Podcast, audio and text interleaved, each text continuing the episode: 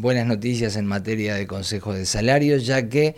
dos colectivos de nuestros sindicatos, las trabajadoras y trabajadores de los bancos privados y las trabajadoras y trabajadores de las procesadoras de tarjetas de crédito, a quienes su acuerdo salarial emergente de la novena ronda de consejo de salario venció el pasado 28 de febrero, desde el 1 de marzo y hasta el 30 de junio registraron una pérdida salarial que no estaba contenida en la décima ronda de consejos de salario y que en el marco de la negociación y el conflicto desarrollado por aquellos tiempos eh, por la situación de la caja de jubilaciones y pensiones bancarias, vieron eh, dilatada la discusión y la resolución de ese cuatrimestre en la pérdida salarial registrada como consecuencia de la, la presión que las patronales ejercieron sobre los trabajadores en procura de las soluciones de la caja, postergando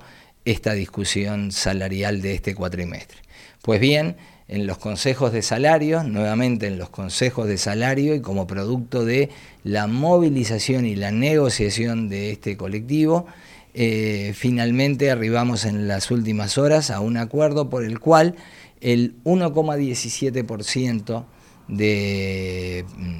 incremento del índice de precios al consumidor registrados en ese cuatrimestre es reconocido por las patronales, por estas dos patronales, y es eh, reconocido en el salario, es ajustado en el salario. No solo con el ajuste eh, nominal de ese, sino también con la retroactividad el primero de marzo. Esto quiere decir eh, salvaguardamos el poder adquisitivo del salario y también estamos amortiguando la pérdida financiera registrada en ese cuatrimestre como consecuencia de la situación de conflicto que, y de negociación que tenía abocado a este sindicato con la postergación por la presión ejercida por las patronales para que este tema esperara como tantos otros a la resolución de la caja.